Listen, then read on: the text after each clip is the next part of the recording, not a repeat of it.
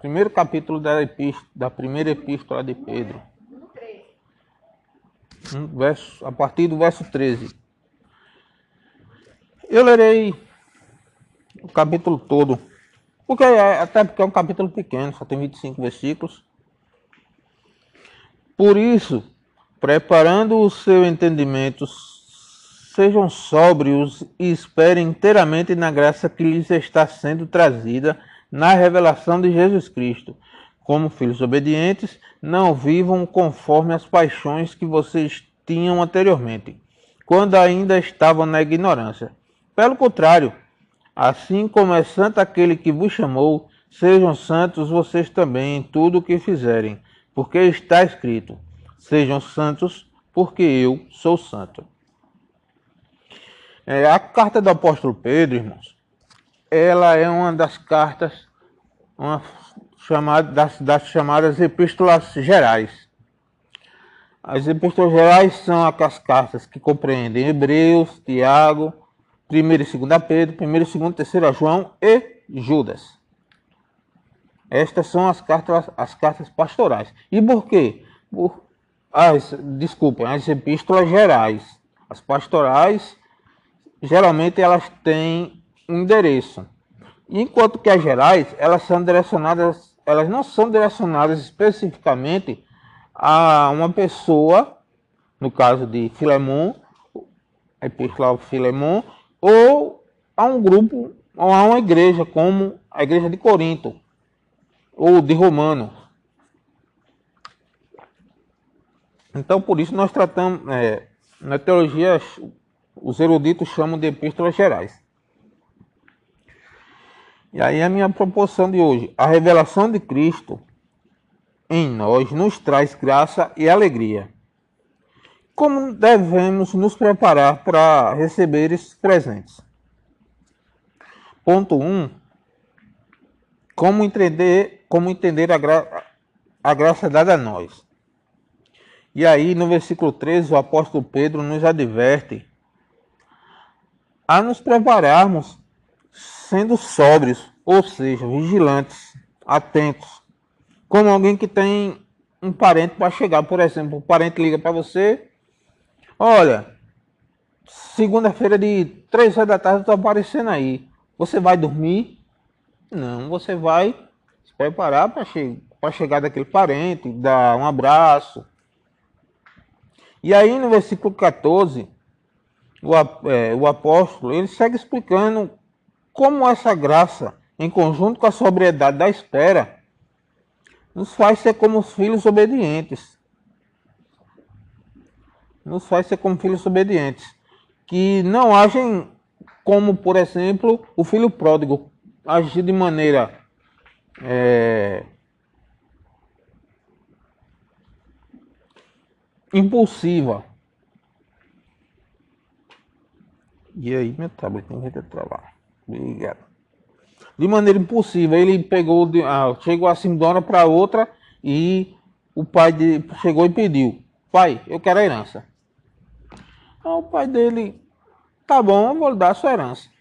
E a gente sabe como é que terminou a história, né? E os filhos obedientes não agem impulsivamente, como eu falei. É, nós somos como os filhos obedientes, e isso nos leva a viver em santidade de vida e deixando as paixões que tínhamos quando éramos ignorantes no tocante à palavra. E assim, quando o texto diz paixão, não quer dizer paixão, aquele sentimento que nós temos assim, ah, eu me apaixonei por por Renata. Anderson se apaixonou por Rosane e vice-versa. É, a palavra grega aí, ela é suskemazizomenai, menoi, desculpem, que quer dizer é, se adaptar às coisas desse mundo. Abram aí, por favor, Romanos 12, 2, para a gente ver outro exemplo dessa palavra. um grego bem grande, por sinal, sus, suske masisomenoi. A bicha tá ruim. Romanos 12, 2.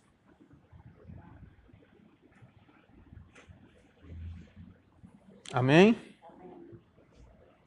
E não vivam conforme os padrões deste mundo. Aí, algumas traduções dizem paixão deste mundo, que é a palavra que é usada em Pedro, que eu acabei de falar. Mas deixem que Deus os transforme pela renovação da mente para que possam experimentar qual é a boa, perfeita e agradável vontade de Deus. A gente pode ver isso em Levítico 19:2. Se os irmãos puderem abrir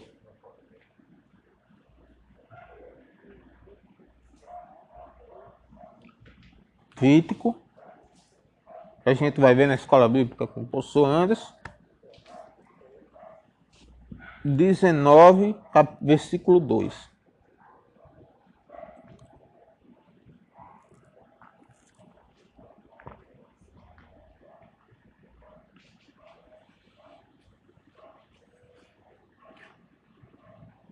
Fale, palavra de Deus a Moisés.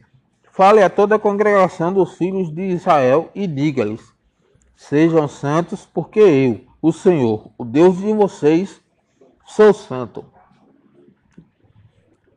Aleluia por isso. Segundo ponto que eu queria trazer é o significado da palavra santo.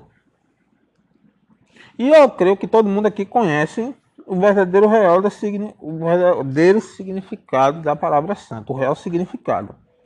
Que para a gente tem um sentido, mas para o pessoal lá fora é outro. O pessoal lá fora, é, eles têm a palavra santo como alguém realmente superior que a gente de hoje não pode atingir. Mas nós sabemos que o real sentido da palavra santo não é isso, né? O real sentido da palavra santo é separado do pecado. A palavra, a famosa palavra usada, muita gente, a famosa kadosh, Todo mundo, eu acho que já ouviu essa palavra, todo mundo meio evangélico, e muitos compreendem o real significado. Enquanto lá fora o pessoal ah, só quer ser santo. Eles imaginam que santo é uma pessoa espiritualmente superior. Como a gente viu no texto anterior, Deus é santo porque ele é separado do pecado. Ele odeia o pecado. Ele não compactua com o pecado de modo nenhum. Ele, vamos supor que, como eu falei na outra vez, haverá transformação. Vamos supor, não, vai ser. Haverá transformação no nosso corpo para que esse corpo corruptível se tornará um corpo incorruptível sem pecado. E aí eu vou abordar agora o terceiro ponto da, da reflexão que eu vou trazer hoje, que é santidade e temor a Deus devem andar juntos. Voltem lá para a carta de Pedro, por favor. 1 Pedro, mesmo capítulo, só que Só que do verso 17 agora.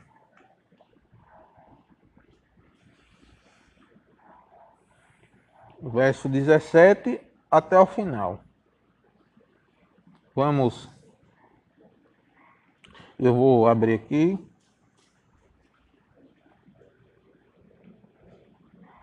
Primeira Pedro, verso 17. Aliás, capítulo 1, verso 17 em diante.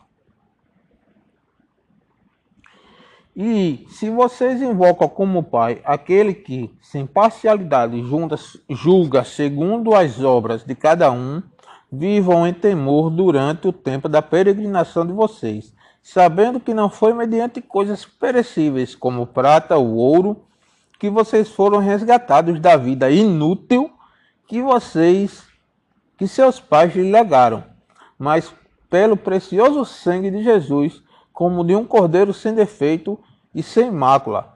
Ele foi conhecido antes da fundação do mundo, mas foi manifesto nesses últimos tempos em favor de vocês. Por meio dele, vocês creram em Deus, o qual ressuscitou dentre os mortos e lhe deu glória, para que a fé e a esperança de vocês estejam em Deus.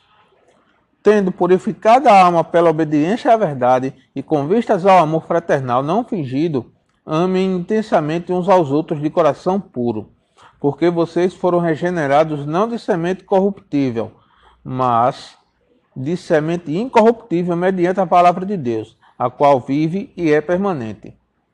Porque toda a humanidade é como a erva do campo, e toda a sua glória é como a flor da erva. A erva seca e a flor cai. Mas a palavra do Senhor permanece para sempre. Esta palavra é o evangelho que foi anunciado a vocês. Amém? Glória a Deus. Aí o apóstolo Pedro, ele informa que Deus não faz exceção de pessoas. Deus julga com a mesma medida tanto um como o outro. No caso, eu digo, por exemplo, os ímpios que vão ser julgados no final, ele vai julgar tanto o assassino como o homem bonzinho, trabalhador que não se converteu a Cristo. Porque é isso que a Bíblia nos diz. Deus não faz exceção de pessoas. Não é que ele vai tratar o crente como ele trata o ímpio. Porque o crente, ele tem a salvação em Cristo. Ele creu em Cristo e, no, e, tá, e sua salvação está fiada no sacrifício vicário de Cristo. O sacrifício que ele é o antítipo do cordeiro que era morto no Antigo Testamento o cordeiro morto no Antigo Testamento, ele é um tipo do antítipo que é Jesus, o sacrifício final e derradeiro. Certo? E aí Deus, ele julga de maneira igual todo mundo. Todo mundo que vai ser julgado. Porém, nós temos obras. Pedro vem falar aqui que nós temos obras. Obras apresentadas por santo temor nessa peregrinação na nossa peregrinação nessa terra. Mas nossas obras elas são fiadas no que Cristo fez na cruz. Como ele fala. Ou seja, aquele que crê em Cristo, ele tem as obras. E como diz em Isaías que as obras são como trapos de imundícia, Deus agora está vendo a obra de Cristo em nós. Amém? E aí as nossas obras passam a ter um, um significado diferente para Deus. Porque Cristo fez a, a verdadeira obra, cumpriu todos os requisitos da lei. E quem crê em Cristo, vamos dizer que há mudança de roupa. Cristo dá aquela roupa manchada de sangue.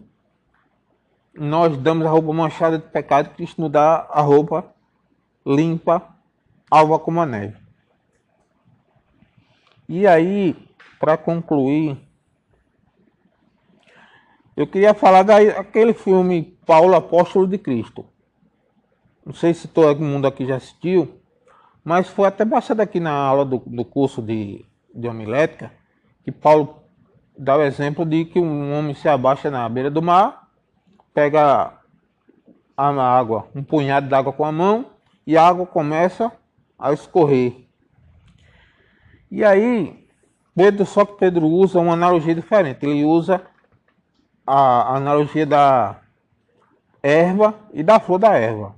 Que mesmo a erva ficando, a flor da erva murcha. É como a glória de quem vive né, para este mundo. Como Paulo diz, quem vive por esse mundo vive por essa água que está a escorrer do seu, da sua mão.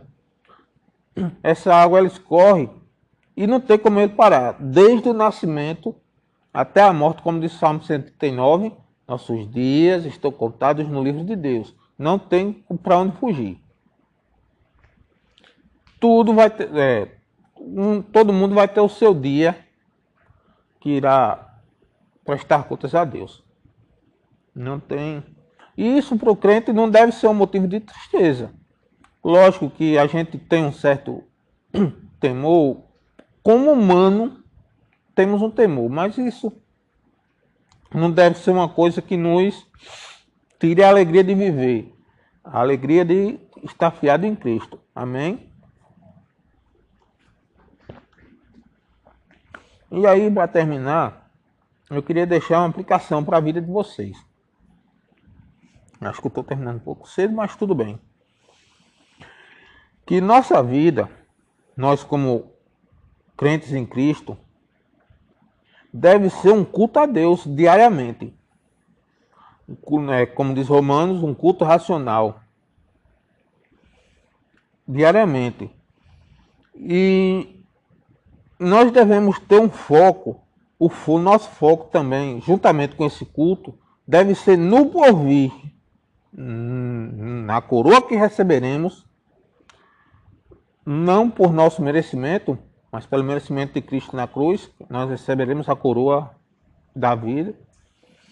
E o, o deleitar-se do fruto da árvore da vida, como está lá em Apocalipse, aquela árvore que dá fruto por todo durante o ano todo sem parar. E graças à nossa fé em Cristo, nós recebemos o direito de usufruir dessa maravilha. E o direito principal de entrar na Jerusalém, a verdadeira terra prometida. Não essa, não a terra que foi prometida, mas que vai chegar e um dia perecer, como o próprio Pedro vai dizer no, no capítulo posterior, vai perecer no fogo quando esse mundo se findar. Nossa vida, nosso olhar tem que estar focado na Jerusalém celestial.